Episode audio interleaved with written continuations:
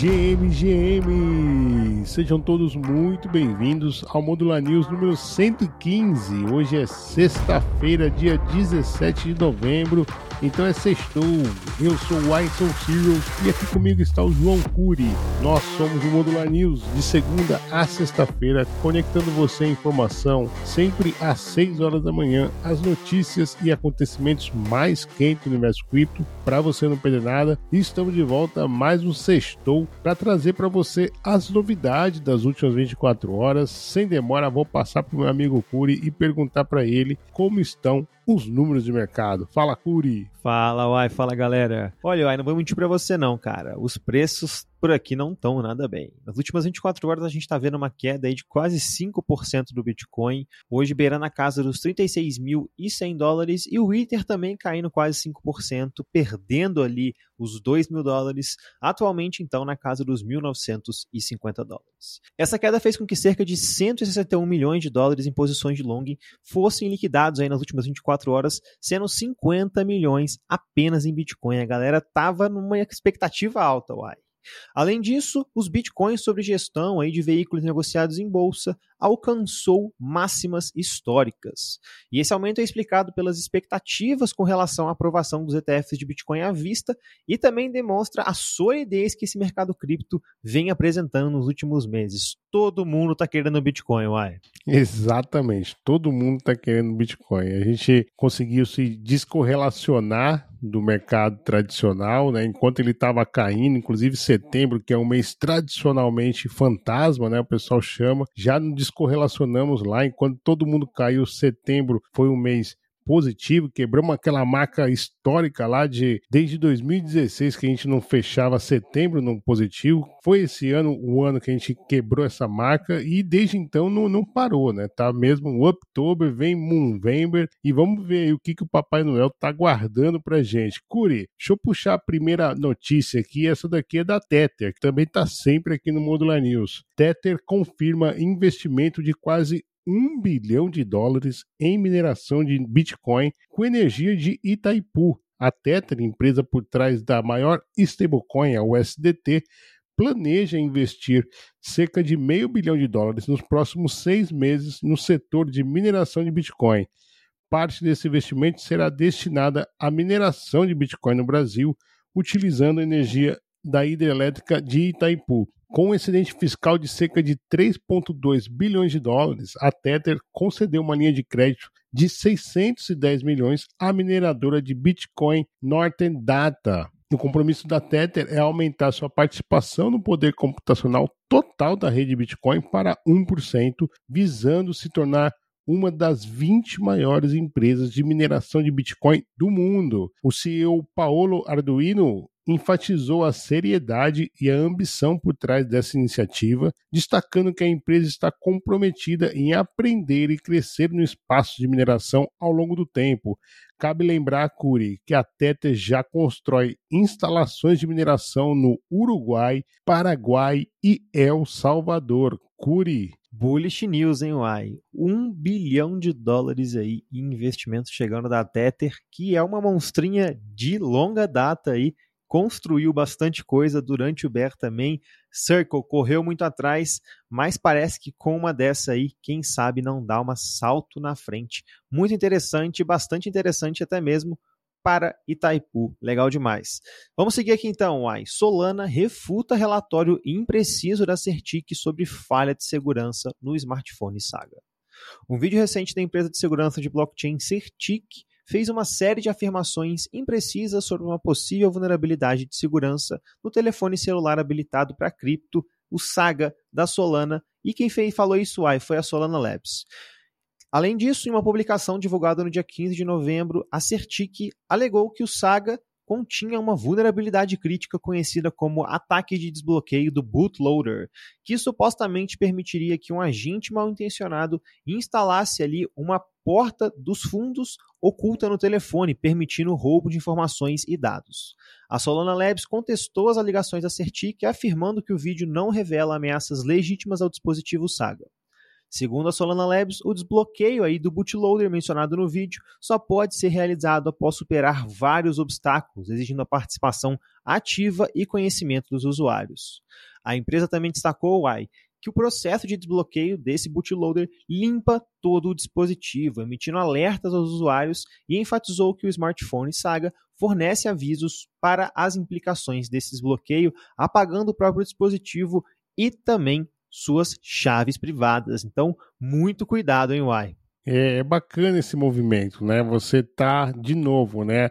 A indústria tentando descobrir falhas para corrigir, mas nesse caso parece que não, né? Pelo que a Solana Labs falou, já isso daí já havia sido pensado, mas como eu falei, de novo, é muito importante que esse movimento aconteça. A Certic investiga, a Solana Labs corrige e assim vai tentando corrigir e, e melhorar a segurança digital. E só para, já que a gente tá falando em Solana, Curi, não sei se você viu isso daí, a Cat Wood da ARK Invest elogiou a velocidade e o custo da rede em relação a Ethereum em uma entrevista à CNBC. Isso, Curi, logo depois o token valorizou 20%, como se não bastasse a Solana já estar tá num rally próprio ainda está tendo empurrãozinho da Catwood. Agora, puxando a próxima notícia e ainda ficando em redes, Starknet pretende descentralizar principais componentes da sua rede. A Starknet, a rede de segunda camada da Ethereum, planeja aprimorar a descentralização de elementos centrais do seu protocolo ZK Rollup. A empresa Starkware, que opera a rede, busca fortalecer a resistência à censura, tornando o ecossistema mais robusto. Embora a Starknet opere de forma centralizada, ela assegura que a sua honestidade é protegida pela Ethereum, uma vez que é a mainnet que executa a verificação da rede. Agora, a Starknet visa descentralizar partes do protocolo para combater ameaças à censura e fortalecer a segurança, incluindo a descentralização na produção de blocos, camada de comprovação e atualizações do estado da mainnet. A descentralização enfrenta desafios, mas a Starknet procura resolver esses problemas de forma inovadora, destacando a importância da descentralização para a segurança. Abre aspas. As pessoas que apreciam a descentralização o fazem porque entendem que ela proporciona mais segurança e nós compartilhamos esses valores mais do que achamos que as pessoas gostarão deles por motivos comerciais. Foi o que disse então o Ilia Volok, um gerente de produto, pesquisador de blockchain da Starknet. Curi. É, a Starknet cada vez mais próxima da descentralização. E você sabe o que significa, né, Uai? Muitas vezes está associada com token, coisa que a Starknet já está falando há um bom tempo. Fica só essa aí por hoje, hein, Uai? Se você acompanhou a semana Airdrop da Modular, você sabe do que a gente está falando. 46% das criptomoedas perdidas em explorações de 2022 foram roubadas por falhas da Web2. O relatório da Immunify sobre exploração de criptomoedas em 2022 destaca que quase metade das perdas ocorreram devido a problemas de segurança da Web2, como vazamento de chaves privadas. Enquanto as vulnerabilidades de infraestrutura, como vazamento de chaves, causaram a maior quantidade de perdas, problemas criptográficos tanto no contrato em si quanto no código que implementa o contrato, além de falhas no controle de acesso que também foram identificados como áreas de preocupação.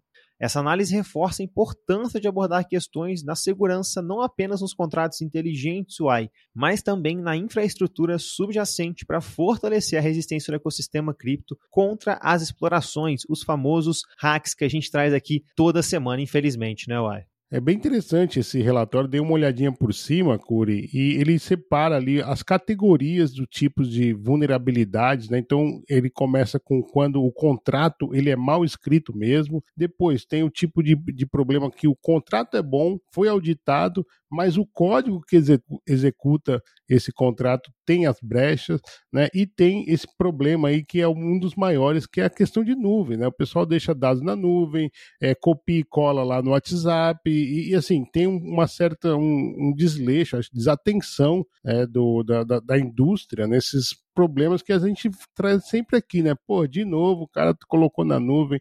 Enfim, muito interessante. Acho que é por aí que a gente tem que caminhar, né? Avaliar como é que tá e aumentar sempre a nossa segurança. A gente sempre traz aqui, tenha sempre muito cuidado. Curi, agora vamos trazer uma sessão pipoca aqui para o Modular News. Afinal, tá rolando treta entre os brothers. ENS acusa Unstoppable Domains de plágio. Nick Nonson, do Ethereum Name Service, ENS, e Matthew Gold, da Unstoppable Domains, protagonizaram um debate acalorado sobre a patente de nomes de domínio blockchain. Johnson criticou a Unstoppable Domain por patentear soluções de domínio blockchain, considerando a prática contrária aos princípios de inovação aberta. Abre aspas. Essa patente é baseada inteiramente em inovações que a ENS desenvolveu e não contém inovações próprias. Foi o que escreveu então o Johnson no X. A disputa destaca o debate contínuo da Web3 sobre o equilíbrio entre proteger inovações e promover o desenvolvimento do código aberto, especialmente para protocolos de nível de infraestrutura. Johnson pediu apoio legal à promessa da Unstoppable Domain de doar sua primeira patente à Web3 Domain Alliance, argumentando que os comunicados de imprensa não são juridicamente vinculativos. Gold enfatizou o compromisso da Unstoppable Domain com o avanço da nomenclatura Web3 para todos os sistemas, destacando a importância de órgãos de padronização nessa evolução. Johnson também propôs que a Unstoppable Domains licencie sua patente abertamente para qualquer pessoa e não apenas para a NS. O debate encerrou então com Gold mantendo a porta para a participação da ENS na Web3 Domain Alliance. E aí, Curi? O famoso drama, né, Uai? Como sempre presente na Web3. Mas vou falar para você, isso aí foi uma treta e tanto, viu, cara? Acompanhei lá no X, a galera não estava nem um pouco feliz com isso, não. Não sei se concordo com essa atitude aí da Unstoppable Domains, não. Mas também queria ouvir a história deles. Acredito que vamos ter aí alguns anúncios nos próximos dias. Quem sabe tanto da ANS quanto da Unstoppable Domains sobre realmente o que aconteceu. Mas uai, vamos pro bate-bola que o juiz apitou. E falando de ANS, eles acabaram de lançar também o EVM Getaway. Basicamente, esse produto promove a interoperabilidade entre as redes aí de camada 1 e camada 2, permitindo que contratos inteligentes da camada 1 acessem e verifiquem o estado de outras redes, como as Layer 2, de maneira eficiente e segura. Bullish News essa, hein, Curi? Layer Zero apresenta atualizações sobre o seu Explorer. O Layer Zero Labs revelou, então, atualizações em seu Explorer que inclui análises avançadas, mensagens detalhadas, fluxo de transações e insights sobre o protocolo. When Token, hein? AVE passa por rebranding e se torna Avara. O protocolo AVE então realizou um rebrand e agora vai ser a nova casa aí da AVE, do Lens Protocol, da stablecoin Go e também da Sonar, vindo a se chamar então Avara. Binance Labs investe no ARKM, o token da Arcan. A Binance Labs, braço de capital de risco da corretora Binance, realiza investimento então no token nativo da plataforma Arcan. E falando em Binance UI, a corretora também lançou a exchange na Tailândia em parceria aí com a Gulf Energy. A Binance fechou então a parceria com a Gulf Energy e anunciou então uma, um lançamento da Gulf Binance, uma corretora de criptomoedas disponível inicialmente só para os residentes tailandeses e via convite, hein, Uai?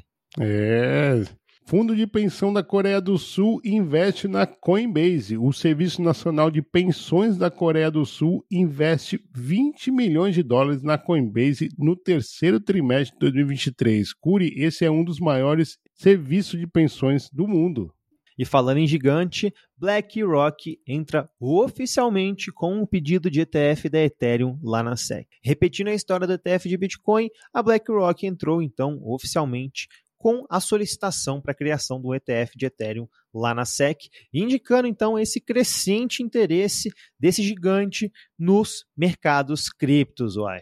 Paxos obtém aprovação inicial para stablecoin em Singapura. A Paxos recebeu sinal verde da autoridade monetária de Singapura para emitir a stablecoin em dólares americanos, conforme o regulamento proposto pelo órgão. É isso. El Salvador reduz perdas em participação de Bitcoin. Ele agora está diminuindo suas perdas em participações aí no mercado de cripto, especificamente em Bitcoin. Sabe fazendo o que, Uai? Implementando a famosa estratégia de DCA. Nubank integra novas criptomoedas. Aproveitando o aumento de 102% no Bitcoin, a Nubank integrou então Polkadot, Avalanche, Stellar, Arbitrum e Optimus, expandindo então as opções de compra e venda na sua app. Receita Federal revisa sistema de dados de criptomoedas no Brasil. A Receita Federal brasileira atualizou seu sistema de dados de criptomoedas no Brasil, prometendo divulgar dados atualizados a partir de agosto, após o processo de atualização. O que, será que vem por aí, hein, Uai?